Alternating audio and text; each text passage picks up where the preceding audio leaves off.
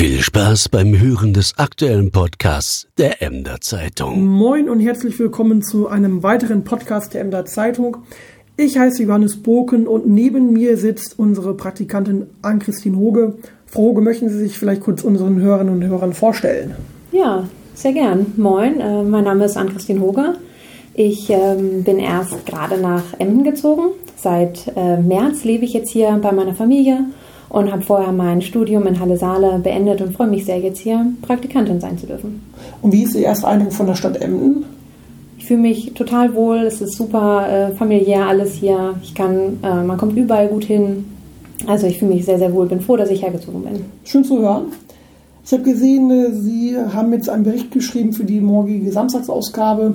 Sie hatten heute einen ganz besonderen Redaktionstermin. Erzählen Sie doch bitte davon. Ja, wir waren heute im Otto-Haus oder im Otto-Hus.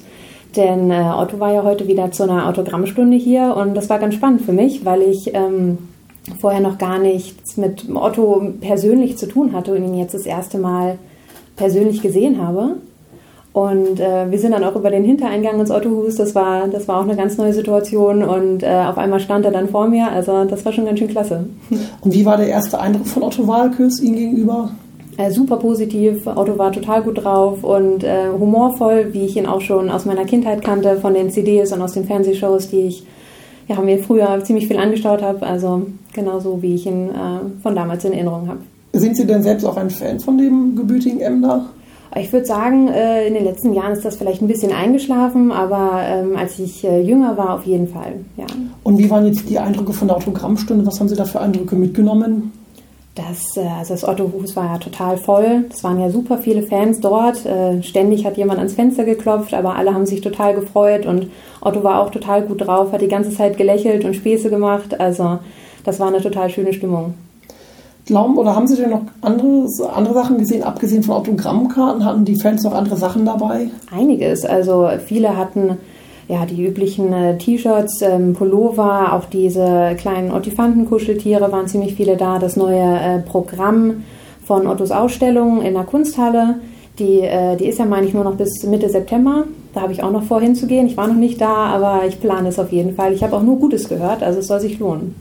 Ja, Näheres zur Autoausstellung lesen Sie natürlich auch ähm, immer auf der mderzeitung.de oder auch im E-Paper sowie in der Printausgabe. Dazu sei gesagt, die Ausstellung ist noch bis zum 22. September in der Kunsthalle Emden geöffnet. Jetzt nochmal kurz zu Otto selbst zurück. Das Wetter war, spielte jetzt ja nicht so mit. Äh, wie reagierten denn die Fans darauf? Waren die böse, dass sie lange so lange warten mussten, stundenlang im Regen?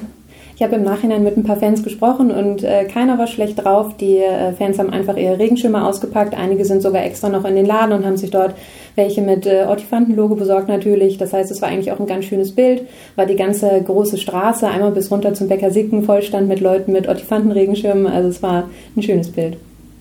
Das ist schön zu hören. Sicherlich auch für Otto, der wieder sichtlich Spaß hatte. Hm. Das kann man auch den Bildern entnehmen. Bildergalerie und ein Video dazu sowie die Berichterstattung lest ihr auch online auf unserer Homepage sowie in der morgigen Samstagsausgabe. Dann sei noch gesagt, dass in Emden jetzt am Sonntag verkaufsoffener Sonntag äh, stattfinden wird. Und wir haben noch Emden à la carte. Frau, gehen Sie auch zu Emden à la carte? Lassen Sie sich da ein bisschen was schmecken oder was haben Sie am Wochenende vor? Das mache ich auf jeden Fall, aber ich gehe vor allen Dingen auch zur Emder Museumsnacht. Die ist ja am Samstagabend auch noch. Das heißt, das werde ich so ein bisschen kombinieren und wollte mir auf jeden Fall das Landesmuseum anschauen und wenn es passt, tatsächlich noch die Kunsthalle. Das heißt, dort ist ja dann auch Otto ausgestellt. Wenn das passt, würde ich da zu den beiden gerne hingehen. Das ist super, ein schöner Plan. Hm. Darüber hinaus gibt es am Wochenende noch das GOA, das große Feen Open Air. Dort gibt es bis zu 5000 Besucher. Froge, ist das noch was für Sie? Das hatte ich bis jetzt noch gar nicht auf dem Schirm, aber ich bin Samstag auch erstmal auf diesem Hausfestival in, äh, in Hinte ist das jetzt ja. Das ist ja verlegt worden wegen dem äh, Unwetter, was für Samstag vorausgesagt worden ist, was sich jetzt vielleicht ein bisschen ankündigt. Das heißt, äh, so an Festivals ist das für mich, glaube ich, dann schon genug. Dann hoffen wir mal, dass das Wochenende viele Festivals bereitet und dass, dass, dass das Wetter uns in Ruhe lässt und es vielleicht noch ab und zu ein bisschen Sonnenschein gibt. Wir warten ab. Froge, vielen Dank und euch ein schönes Wochenende. Sehr gerne, schönes Wochenende.